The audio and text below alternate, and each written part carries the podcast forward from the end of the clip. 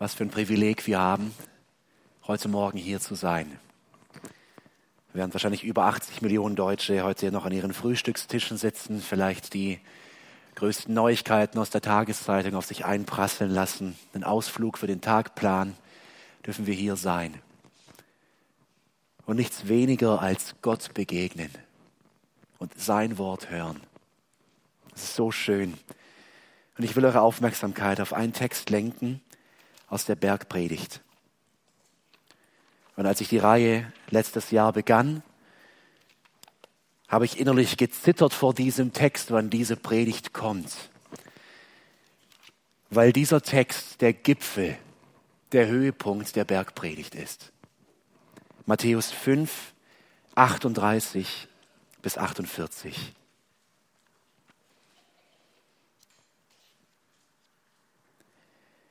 Ihr wisst, dass es heißt, Auge für Auge, Zahn für Zahn. Ich aber sage euch, verzichtet auf Gegenwehr, wenn jemand euch Böses antut. Mehr noch, wenn dich jemand auf die rechte Wange schlägt, dann halt ihm auch die linke hin. Und wenn dich einer vor Gericht bringen will, um dir das Hemd wegzunehmen, dem lass auch den Mantel. Und wenn dich jemand zwingt, eine Meile mitzugehen, mit dem geht zwei. Gib dem, der dich bittet, und weise den nicht ab, der etwas von dir borgen will. Ihr wisst, dass es heißt, du sollst deinen Nächsten lieben und deinen Feind hassen. Ich aber sage euch, liebt eure Feinde und betet für die, die euch verfolgen.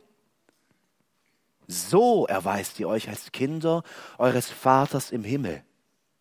Denn er lässt seine Sonne über Böses und Gutes aufgehen und lässt regnen über Gerechte und Ungerechte. Wenn ihr nur die liebt, die euch lieben, welchen Lohn habt ihr dafür wohl verdient? Denn das machen auch die Zöllner. Und wenn ihr nur zu euren Brüdern freundlich seid, was tut ihr damit Besonderes? Das tun auch die, die Gott nicht kennen. Deshalb sollt ihr vollkommen sein, wie euer Vater im Himmel vollkommen ist.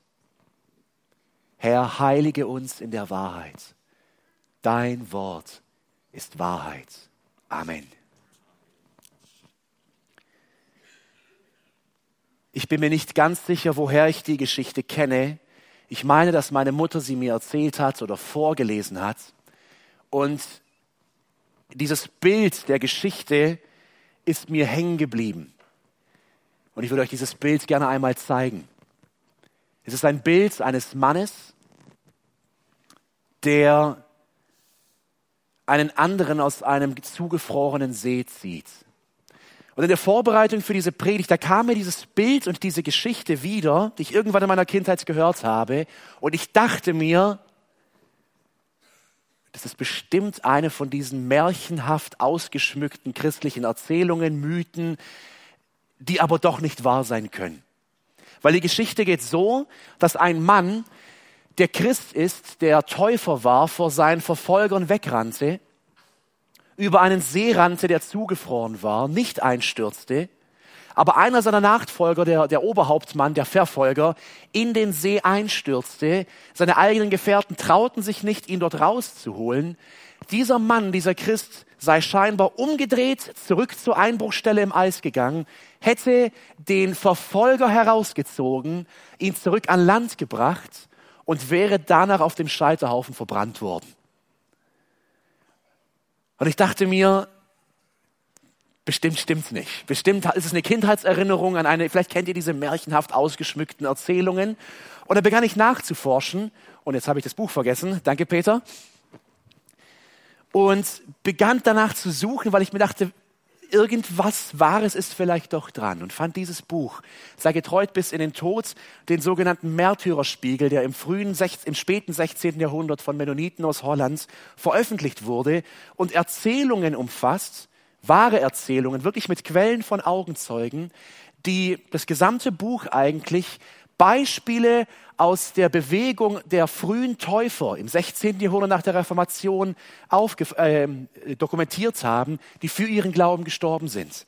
Und tatsächlich lebte dieser Mann, er hieß Dirk Willems, und im Jahre 1569 geschah genau das, was ich märchenhaft in Erinnerung hatte, in Asperen in Holland. Er war, er hatte sich taufen lassen als ehemaliger Katholik und seit 1529 kam es nach dem Wiedertäufermandat dazu, dass Hunderte, Tausende von Menschen, die sich taufen ließen auf ihren Glauben hin, sogenannte Wiedertäufer, zum Tode verurteilt wurden. Er wurde in einem Turm festgehalten und gefangen, konnte fliehen. Und die Wärter, die Polizei der damaligen Zeit, nahmen die Verfolgung auf. Und weil er so abgemagert war von der Gefangenschaft, trug ihn das dünne Eis über diesen See und den Verfolger nicht.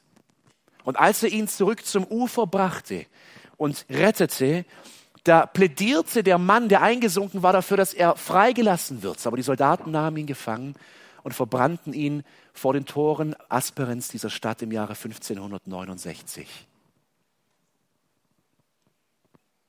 Als ich diese Geschichte gehört habe und diesen Text gelesen habe, da kam mir, mir persönlich nur eine Frage. Wer kann so leben? Wer kann so leben? Wer kann das, was Jesus hier sagt und was Dirk Willems im wahrsten Sinne des Wortes getan hat, nämlich seinen Feind zu lieben und sein Leben für ihn zu geben? Wer kann so leben? Wir haben in den letzten Monaten diesen steilen Anstieg der Bergpredigt erlebt, wie es beginnend von den Seligpreisungen das Fundament gelegt hat, wo wir gesehen haben, die Bergpredigt ist da, die hat Jesus gepredigt an seine Jünger, damit sie verstehen, wie man in diesem Königreich, das Jesus aufrichtet und das jetzt schon gilt, ein geistliches Königreich, und der Aufstieg, der war steil, wie seine Nachfolger leben sollen. Und der Aufstieg, der war steil. Ihr erinnert euch hoffentlich an die, nächsten, an die letzten Predigten, wo es um Vergebung ging wo es um Mord in Gedanken ging, wo es um Versöhnung ging, wo es um Ehebruch, um sexuelle Reinheit ging, wo es um die Wahrheit in unserer Sprache ging. Und der Aufstieg war steil und das Gewicht spüren wir immer mehr von einem vollkommenen Gott, der über uns steht. Aber jetzt, ihr Lieben, stehen wir wirklich auf dem Gipfel, kurz davor und sind, sehen vor uns diesen, diesen Höhepunkt von dem, was Jesus schreibt über die Feindesliebe und so viel wir auch suchen, wir finden keinen Weg hinauf. Das sind glatte, steile Felsen und wir kommen nicht hoch, wir schaffen es nicht. Und wir können uns nur fragen, wer kann denn so leben? Ich will vorab sagen, was nicht das Ziel der Predigt ist. Ich will nicht diesen Text durchpredigen und dann sagen, siehst du, lieber Bruder, liebe Schwester, sei wie Dirk Willems.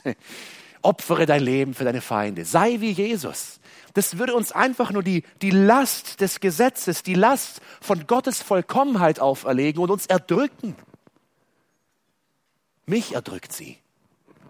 Das Ziel dieser Predigt ist, dass wir dieses Gewicht spüren eines heiligen Gottes, der uns erschaffen hat und der uns gerettet hat und eine Sehnsucht bekommen danach, zu sagen, so will ich leben. Ich will es, Herr. Aber ich brauche deine starke Hand. Hilf mir im Glauben. Zieh mich hoch auf diesen Gipfel. Ich kann es nicht. Ich schaffe es nicht. Und so lasst uns in den Text gehen und diese zwei, ihr wisst, dass es heißt, Worte aus Vers 38 und 43 näher untersuchen. 5 Vers 38, ihr wisst, dass es heißt, Auge für Auge, Zahn für Zahn. Wie auch bei den vorhergehenden fünf, ihr habt gehört Worten, bringt Jesus uns hier in diesen Zitaten, die wir ab 5 Vers 21 hören, bringt er in diesen Zitaten die Auffassung der Pharisäer und der generellen religiösen Auffassung seiner Zeit, wo sie dachten, das hätte Gott im Alten Testament gemeint. Es ist nicht das Alte Testament, das Jesus hier zitiert und sagt, ich bringe euch was völlig Neues, sondern Jesus will die wahre Bedeutung des Gesetzes aufdecken und zeigen und klar machen, was der heilige Gott schon im Alten Testament sagte und was für uns als Gemeinde heute gilt. Diese Worte, die Jesus hier nennt, Auge für Auge, Zahn für Zahn, finden wir in 2. Mose 21, Vers 24. Lass uns das einmal aufschlagen. Und wir werden sehr, sehr bald merken, dass hier ein riesiger Irrtum stattgefunden hat bei den Pharisäern. 2. Mose 21, Vers 24, oder ich lese ab Vers 23. Hier lesen wir, ist aber ein Schaden entstanden, dann muss gegeben werden Leben für Leben, Auge für Auge, Zahn für Zahn, Hand für Hand, Fuß für Fuß, Brandmal für Brandmal, Wunde für Wunde, Strieme für Strieme. Ich glaube, wir kennen diesen Text und wenn wir ihn im Alten Testament lesen, dann kommt schnell in uns ein ähnliches Bild auf, wie das bei den Pharisäern, wie anders war doch das Alte Testament, oder? Aber es stimmt nicht. Es stimmt überhaupt nicht. Wisst ihr, was die Pharisäer getan haben? Sie haben diesen Text genommen und ihn auf das persönliche Leben, auf die persönlichen Beziehungen der Menschen angewandt. Aber wenn wir 2. Mose 21 bis 23 lesen, dann sehen wir, es ist ein Text für Richter. Es ist ein Text für die Rechtsprechung im Volk. Und mit diesem Text beschränkt Gott diese Spirale der Gewalt, die im Orient so oft zu finden war, im Nahen Osten, von Gewalt, die entstand durch Rache. Und Gott sagt, wenn ein, ein, wenn ein, ein Delikt geschieht, wo das Auge beschädigt ist, darfst du als Richter höchstens ein Urteil sprechen, das sprichwörtlich das andere Auge nimmt. Aber es darf nicht zu dieser Spirale einer immer größer werdenden Gewalt kommen. Und jetzt nehmen die Pharisäer diesen Text und sagen Folgendes zu den Juden der damaligen Zeit. Wenn du beleidigt wirst, darfst du beleidigen. Wenn du geschlagen wirst, darfst du schlagen. Wenn du hintergangen wirst, darfst du hintergehen. Merken wir, was sie daraus gemacht haben? Und Jesus sieht das vor seinen Augen und er stellt es klar und sagt, ihr wisst, dass euch das gelehrt wurde. Ich aber sage euch, und mit diesem Ich haben wir bereits in den letzten Predigten gesehen, spricht Jesus in göttlicher Autorität. Er selbst legt das Gesetz aus und zeigt die wahre Bedeutung, die Gott hier hineingelegt hat. Jesus räumt mit dieser Verdrehung des Gesetzes auf und er zeigt, was Gott wirklich meinte. Wisst ihr, dass wir schon im Alten Testament überall das Gebot der nächsten Liebe finden? Mitten im dritte, dritten Buch Mose, 3. Mose 19, Vers 18, lesen wir, Räche dich nicht selbst und trage deinen Volksgenossen nichts nach, denn den Nächsten sollst du lieben wie dich selbst. Ihr Lieben, der heilige Gott hat uns offenbart, schon im Alten Testament und bestätigt es durch Jesus im Neuen Testament, in unseren Beziehungen, in unseren Beziehungen darf es uns als seinen Kindern nicht um Gerechtigkeit gehen, sondern um Liebe. Unser Denken als Jünger Jesu ist so völlig unterschiedlich von dem Denken der Welt, dass wir in unseren Beziehungen das Denken von Vergeltung, von wie du mir, so ich dir, keinen Raum haben darf. Unsere Beziehungen sollen auf Liebe basieren, nicht auf Gerechtigkeit. Wisst ihr, wie das unser Leben mit unseren Mitmenschen auf den Kopf stellt? Ganz ehrlich, Hand aufs Herz. Welcher Vater hat nicht seinem Kind schon einmal erklärt, du darfst nicht schlagen, nur wenn er dich schlägt, dann darfst du auch zurückschlagen. Wie bitte? Was? Ernsthaft? Wir werden es gleich sehen. Es ist wortwörtlich ein Widerspruch von dem, was Jesus hier sagt. Ich verstehe das Anliegen. Ich bin ja auch Papa und will nicht, dass mein Kind verprügelt wird. Aber diese Denkweise, die, die impfen wir unseren Kindern schon ein, weil es irgendwie gerecht erscheint. Und ganz ehrlich, es wäre wahrscheinlich sogar gerecht.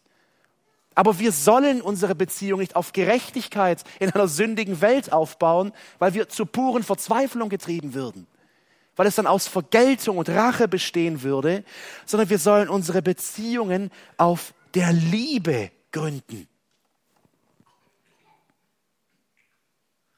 Und wisst ihr, was das Herrliche ist? Gott wird zu seiner Zeit für Gerechtigkeit sorgen. 1. Petrus 4, Vers 5. Aber sie werden sich vor dem verantworten müssen, der bald sein Urteil sprechen wird über die Lebenden und die Toten. Gott richtet, nicht wir. Gott richtet nicht wir. Und wir alle erleben Leid. Wir alle erleben Ungerechtigkeit. Ihr lieben Geschwister aus der Ukraine, ihr habt es an, an eurem Leben erfahren in den letzten Monaten. Aber Gott richtet. Und er wird richten. Und er wird seinen Zorn über die Ungerechtigkeit ausgießen. Aber unsere Beziehungen dürfen nicht auf Gerechtigkeit, sie müssen auf Liebe basieren. Denn Jesus sagt, 5 Vers 39, ich aber sage euch, verzichtet auf Gegenwehr, wenn euch jemand Böses antut. Wortwörtlich heißt es hier, widersteht nicht dem Bösen. Verstehen wir das? Wir, wir leben in einer gefallenen Welt. Rund um uns herum und in uns ist so viel Potenzial für Streit, für Hass, für all diese Dinge, die wir erleben, für, Zerstritt, für, für, für Streitigkeiten. Und jetzt sagt Jesus uns, wenn du Böses erfährst, und er macht hier keine Klausel von netten Menschen oder sonst irgendwas, sondern egal was, wenn du Böses erfährst, widerstehe dem Bösen nicht.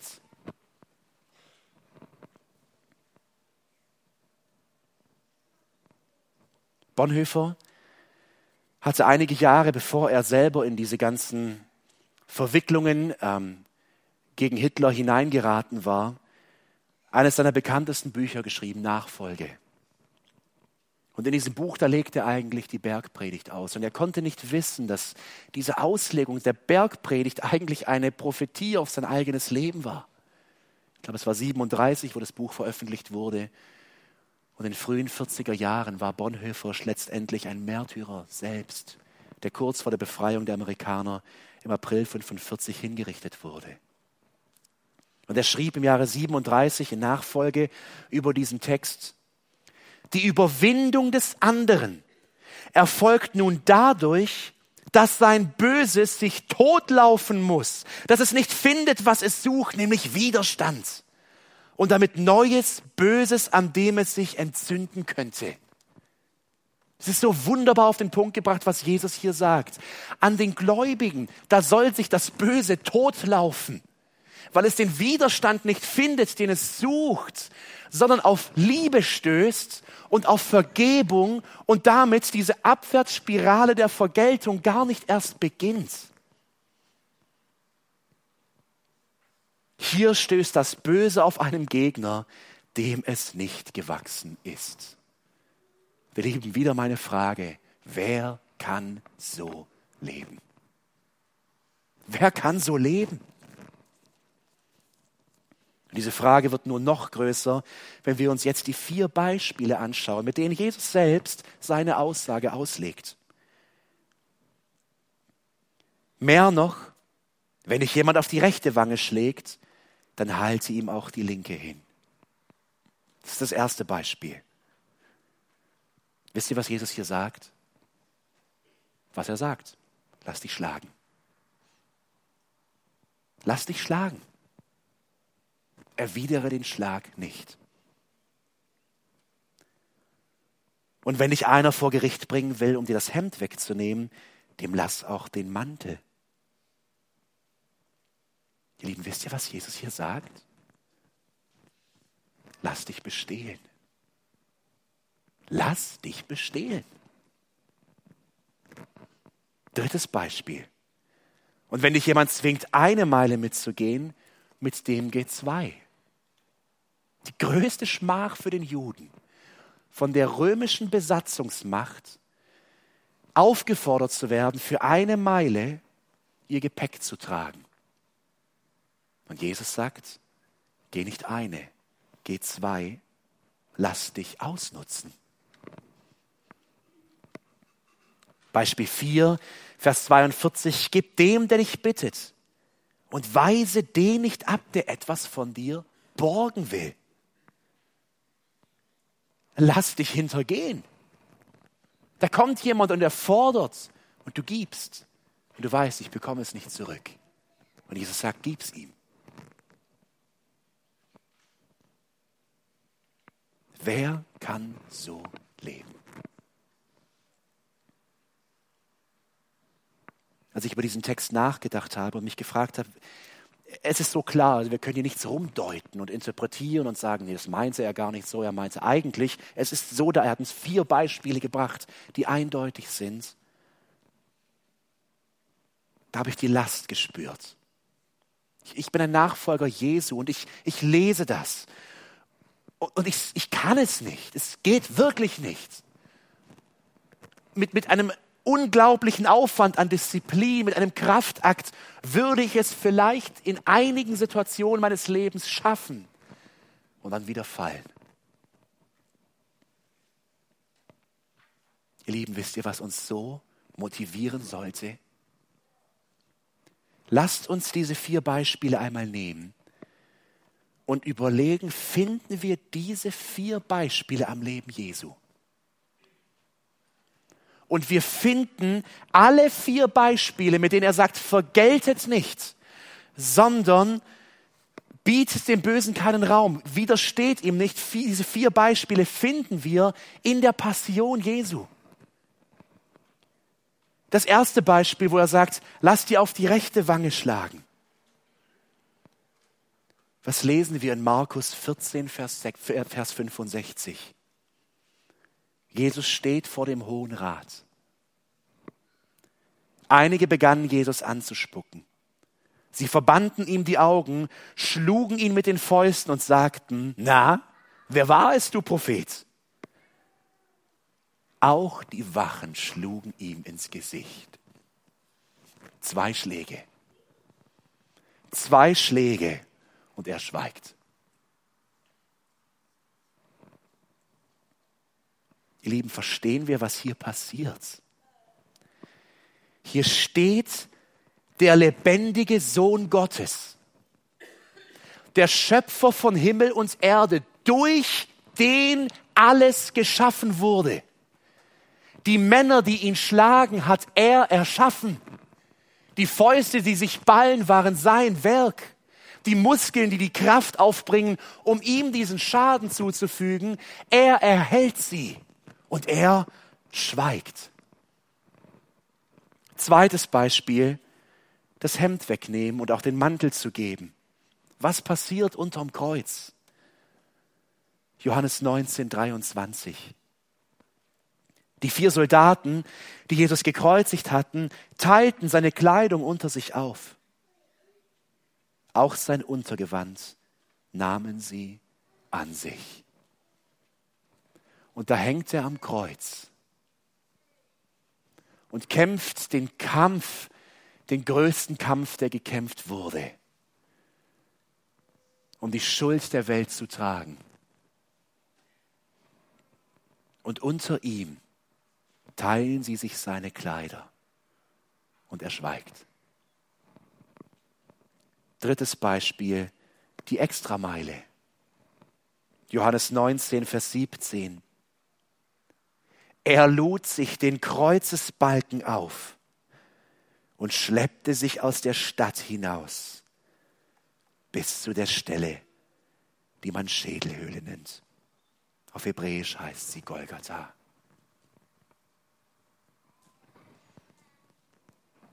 Unser Schöpfer als Mensch. Ganz Gott und ganz Mensch.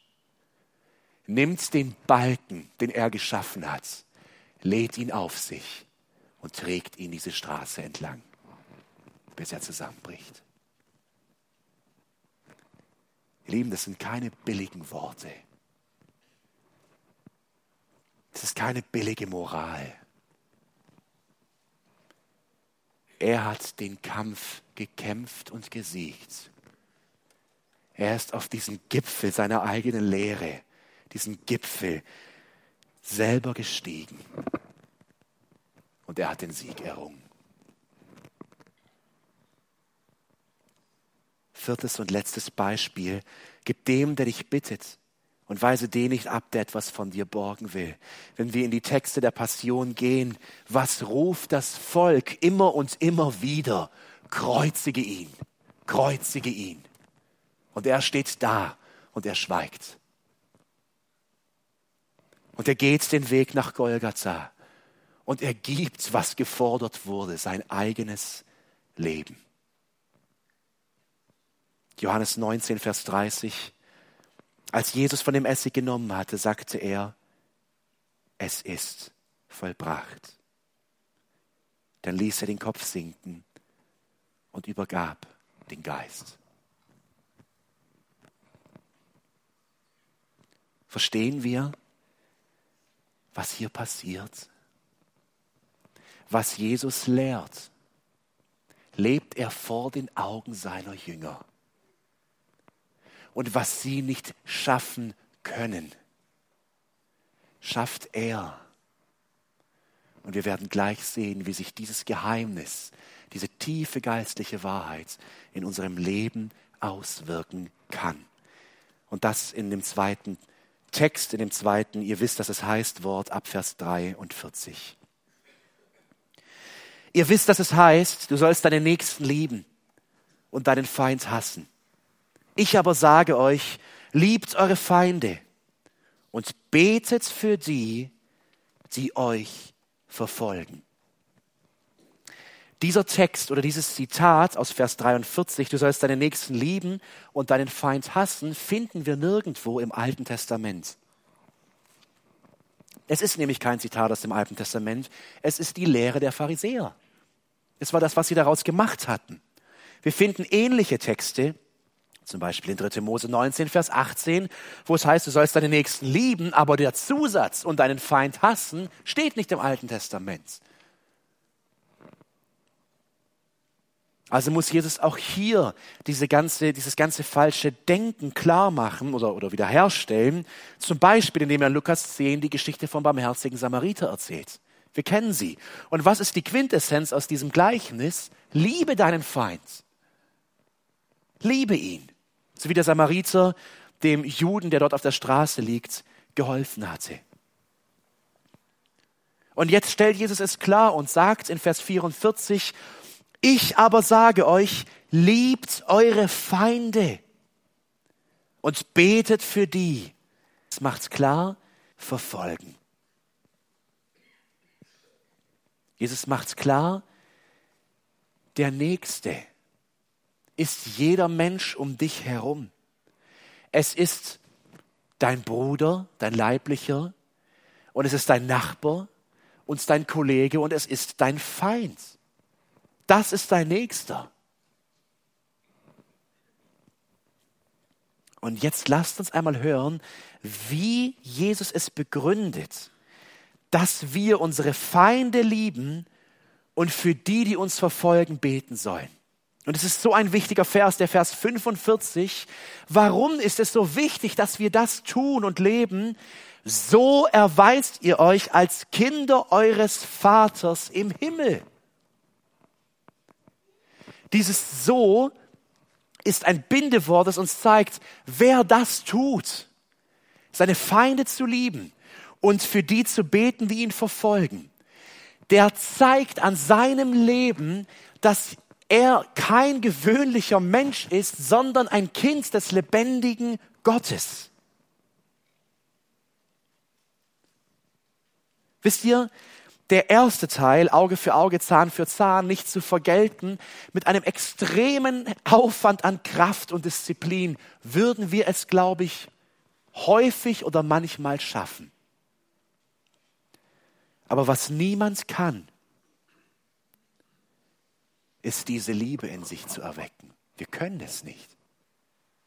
Kein Mensch kann seinen Feind lieben. Es geht nicht. Nur der kann es, der ein Kind des ewigen Gottes ist. Und das erklärt Jesus jetzt hier weiter im Vers 45. So erweist ihr euch als Kinder eures Vaters im Himmel, denn was tut Gott? Denn er lässt seine Sonne über das Böse und Gute aufgehen und lässt Regen über Gerechte und Ungerechte. Was tut Gott? Ihr Lieben, jeden Tag, heute Morgen wieder, lässt Gott die Sonne über acht Milliarden Menschen oder 7,9 irgendwas Millionen Menschen aufgehen und die Wärmestrahlen, das Leben entstehen kann. Und das nicht nur über die besonders Guten, sondern über jeden. Und die Sonne geht unter und die Menschen legen sich schlafen und am nächsten Morgen steht die Sonne wieder über dem Himmel und sie wärmt den Boden und Nahrung wächst. Und es wird grün. Und wir haben Luft zum Atmen, Wasser zum Trinken, Energie, um uns zu bewegen. Und morgen für morgen tut Gott dasselbe in jedem Augenblick unseres Lebens. Die größten Diktatoren dieser Welt lebten und taten ihren Fluch, ihr Böses, während der Gott, der sie liebt und seine Liebe in seiner allgemeinen Gnade in diesen Planeten hier gibt und er hält sie am Leben. Die Guten und die Bösen. Und wisst ihr, was das Traurigste ist? Jeden Tag gehen beinahe acht Milliarden Menschen abends schlafen. Und sie schließen ihre Augen, ohne auch nur ein Wort der Dankbarkeit an ihren Schöpfer zu haben. Und sie wachen auf und erleben seine Liebe wieder. Das ist Liebe. Das ist die göttliche Liebe der den Guten und den Bösen Glück, Frieden, Wohlstand, Familien, Ehen, Kinder, all diese Dinge genießen lässt. Also können wir sagen, nach diesem Text, dass Gottes Liebe ein tiefer, fortwährender, ein wachsender und sich immer wieder erneuernder Willensakt ist. Das tut Gott, weil er es will. Immer wieder neu. Das ist seine Liebe. Und Jesus zeigt uns diese göttliche, väterliche Liebe und dann sagt er uns, wenn ihr diese Liebe in euch trägt, sieht die Welt, dass ihr Kinder dieses Gottes seid. Das ist das Erkennungsmerkmal, das jeder sehen wird, weil etwas in euch ist, was in keinem Menschen sein kann. Liebe für die Feinde. Und um uns es wirklich klar zu machen, was er meint, erklärt Jesus uns ab Vers 46 das Ganze weiter.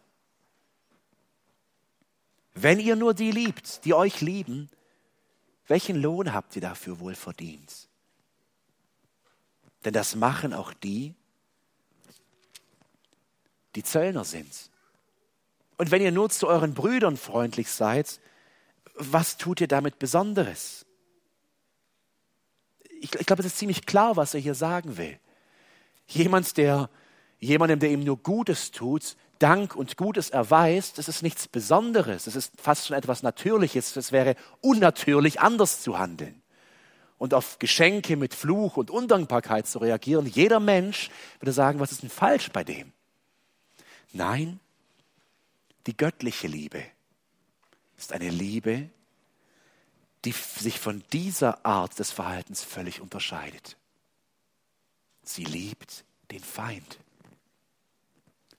Sie bedeckt das Böse. Sie geht auf den anderen zu Und das immer und immer und immer wieder neu. Wer kann so leben?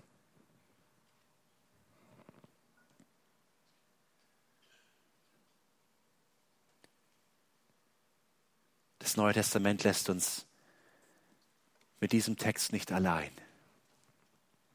und legt uns nicht nur dieses wie ein neues Gesetz auf und sagt, und jetzt liebe deine Feinde, wenn du dich hast taufen lassen oder Nachfolger Jesu bist. Ihr Lieben, was ist die erste Frucht des Geistes? Galater 5, 22. Liebe.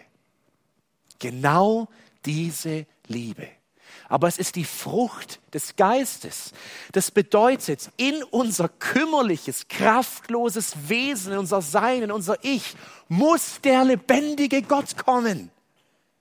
Er muss uns ausfüllen mit seiner Kraft. Und es ist etwas völlig Übernatürliches. Es ist nichts Natürliches. Und deswegen ist dieser Gipfel unerklimmbar für die natürlichen Menschen. Aber wenn Gott in dieser Kraft in unser Leben kommt, und uns ausfüllt und wir uns ihm hingeben als geistliche Bettler, wie wir es zu Beginn der Bergpredigt gesehen haben, füllt er uns damit aus und befähigt uns wie ein Dirk Willems, sein Leben zu geben für seinen Verfolger. Würden wir mit Dirk Willems in den letzten Stunden vor seinem Tod sprechen können und fragen können, warum hast du das getan? Du bist so dumm. Wieso bist du nicht weitergelaufen? Seine Freunde standen doch auch am anderen Ufer. Hätten die das doch machen können? Wisst ihr, was er uns gesagt hat? Und wir finden hier im Märtyrerspiegel einige seiner letzten Worte. Hat Jesus nicht sein Leben für mich gegeben? Ist Gottes Liebe nicht grenzenlos zu mir? Ich habe mein Leben gerne gegeben für meinen Verfolger und meinen Feind. Als 89, 90 die Mauer fiel und die DDR in sich zusammenbrach, dieses Staatsgebilde, das nie wirklich funktioniert hatte, aber durch Gewalt und durch ein System der Angst und des Hasses aufrechterhalten wurde, mit dem Fall der DDR, mit dem Zusammenbruch, wandte sich binnen kürzester Zeit das SED-Politbüro, also die Parteizentrale, von ihrem langjährigen Generalsekretär Erich Honecker ab. Etwa 20 Jahre lang war er der Kopf, das Gesicht der DDR gewesen. Für fürchterlich viel Unrecht war er verantwortlich. Der Schießbefehl an den Grenzen lief über seinen Tisch. Viele Menschen leben auf dem Gewissen. Und als der Wind, der politische Wind sich drehte, waren alle seine Freunde plötzlich Feinde. Und er stand alleine da. Sein Politbüro hatte nicht mal einen Ort, wo er schlafen konnte, für ihn vorbereitet. Sie schmissen ihn einfach aus seiner Wohnung als Generalsekretär und er stand auf der Straße. Niemand wollte plötzlich über Nacht mehr etwas mit diesem Mann zu tun haben und mit seiner Frau bis das Telefon bei Pastor Uwe Holmer klingelte. Nördlich von Berlin hatte er als evangelischer Pfarrer, der in der DDR-Zeit wirkte, eine, eine Anstalt für Behinderte, die er betreute. Und jemand fragte ihn, ob er den Erich Honecker und seine Frau bei sich aufnehmen könne. Und Holmer sagte zu.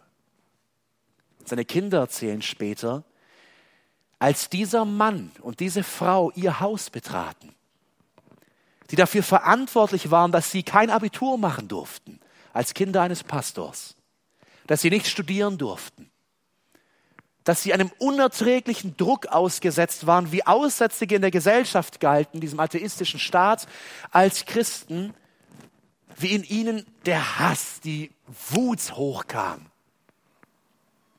Und mehrere Wochen lebte Honecker in diesem Asyl, in diesem Pfarrerhaus. Und draußen auf der Straße protestierten die Menschen. Und ihr Lieben, wisst ihr, wo der erste Widerstand aufkam? wo die erste Kritik aufkam, dass Holmers diesen Mann, diesen Tyrann nicht aufnehmen soll? In der Gemeinde. Wisst ihr, wer seine ersten großen Kritiker waren? Die Christen. Sie schrieben Briefe, sie kamen zu ihm, sie, sie bedrängten ihn. Wie kannst du diesen Mann aufnehmen, der uns seit Jahrzehnten unter Druck gesetzt hat und dieses Leid angetan hat? Es waren zuerst die Christen, die kamen und sich beschwerten und dagegen anliefen. Und ich frage mich, wenn diese Situation bei uns heute stattfinden würde, wie würden wir reagieren? Lieben, in den letzten drei Jahren haben wir gemerkt, dass die See immer unruhiger wurde und dass der Wind immer stärker wurde, politisch und jetzt auch immer mehr wirtschaftlich gesehen. Wir, wir kommen ins Schleudern und das gewohnte, einfache scheint nicht mehr da zu sein. Wir brechen immer wieder aus. Ganz ehrlich, ihr Lieben, wenn wir schnauben und wenn wir wüten, wenn uns Grundrechte entzogen werden, wenn wir schimpfen und wenn wir drohen, wenn unser unverdienter Wohlstand schmilzt, wie wird die Gemeinde dann stehen oder fallen, wenn Christen wirklich aufgrund ihres Glaubens verfolgt werden? Das ist eine ernste Frage. Wenn wir das erleiden in gewisser Weise, was jeder Bürger in unserem Land erleidet, und sich unser Verhalten in, dieser, in diesem Vergeltungsdrang, in Rachegedanken, in Hass, in Wut nicht unterscheidet von den Menschen um uns herum, wo sind dann die Worte Jesu in unserem Leben? Wo ist dann diese Kraft, die, diese Kraft des heiligen Gottes in unserem Leben? Und wie werden wir damit umgehen, wenn die See noch rauer wird und wenn sich wirklich auf uns als Gemeinde der Hass des Volkes ziehen wird? Und wir merken politisch, wir kommen aus einer Zeit der letzten 50, 60 Jahre der Postmoderne, wo wir in Ruhe gelassen wurden. Und das hängt mit der Weltanschauung zusammen. Anything goes, mach was du willst. Bete Buddha an, bete sonst noch irgendwas an, solange du mich mit deinem Glauben in Ruhe lässt, tu was du willst kannst auf dem Kopf stehen und Lieder singen, ist mir ganz egal. Aber das Klima ändert sich. Und ein dieser Relativismus, in dem wir waren, wird zu einem neuen Absolutismus und wir merken das mehr und mehr, weil es immer mehr Sprechverbote gibt und Gottes Wort absolut nicht nur keine Relevanz hat, sondern Dinge, die man auf Grundlage von Gottes Wort sagt, ziehen mitunter, wie man bei Olaf Latzel sieht, Gerichtsprozesse nach sich, Hassrede und so weiter. Das Klima ändert sich und ich will uns aufrufen, lasst uns uns prüfen. Und lasst uns schauen, wenn wir diesen Text lesen, inwieweit ist das Realität in meinem Leben? Und damit ist es eine Frage nach meinem eigenen geistlichen Zustand, nach meinem Herzen. Wenn es so ist, dass die einzige Möglichkeit, so zu leben, die Möglichkeit ist, dass Jesus durch seinen Heiligen Geist in unser Leben kommt und in uns diese Frucht der Liebe bewirkt, dann brauchen wir Jesus. Ihr Lieben, wir brauchen ihn so sehr.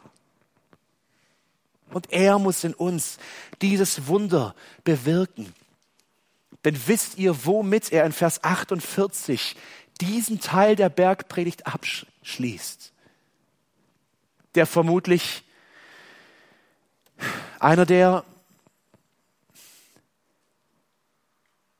gewichtigsten, furchteinregendsten Verse der gesamten Bibel. 5 Vers 48.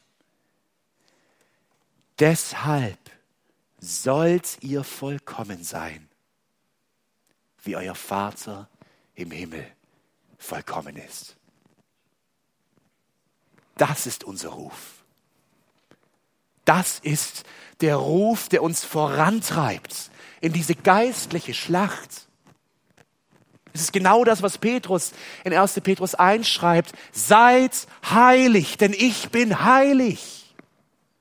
Und wir stehen da in unserem kümmerlichen Leben mit der Sünde, die auf uns liegt. Und wir sagen, Gott, ich kann es nicht. Ich kann es nicht.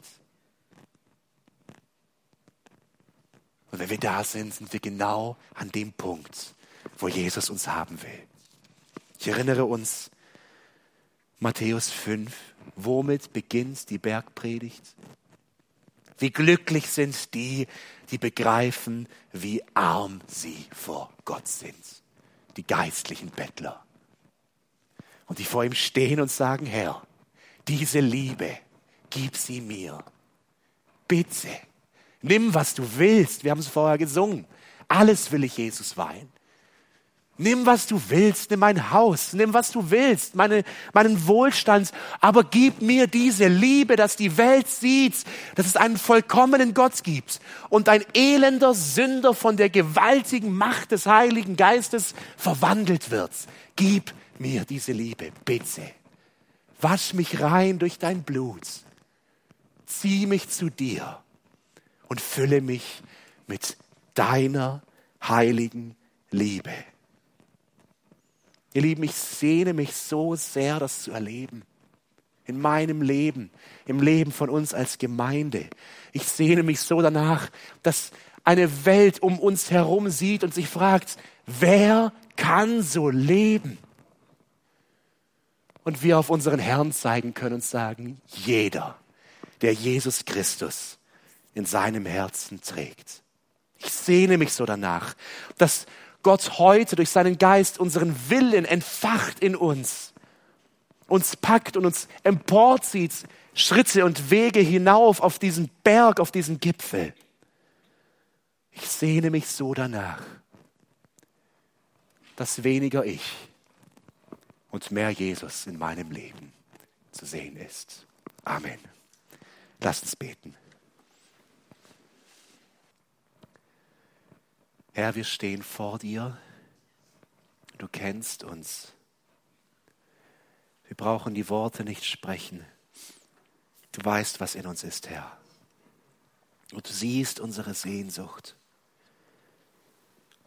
Dieses langweilige, kümmerliche, schlechte Leben hinter uns zu lassen. Das Ich soll kleiner werden. Jesus, werde du groß in uns. Wir beten um Vergebung und wir tun Buße, dass dein Wort so oft nicht die Realität in unserem Leben ist. Und Vergeltungssucht, Rachegedanken, Hass, Bosheit, Streit, Lieblosigkeit unser Denken und Handeln bestimmt, Herr, vergib. Und wir kommen zum Kreuz und wir schauen auf dich und wir glauben, wir glauben, dass nur du alleine, Christus in uns, das bewirken kann. Komme her mit deinem Heiligen Geist. Verändere du uns zu deiner Ehre. Amen.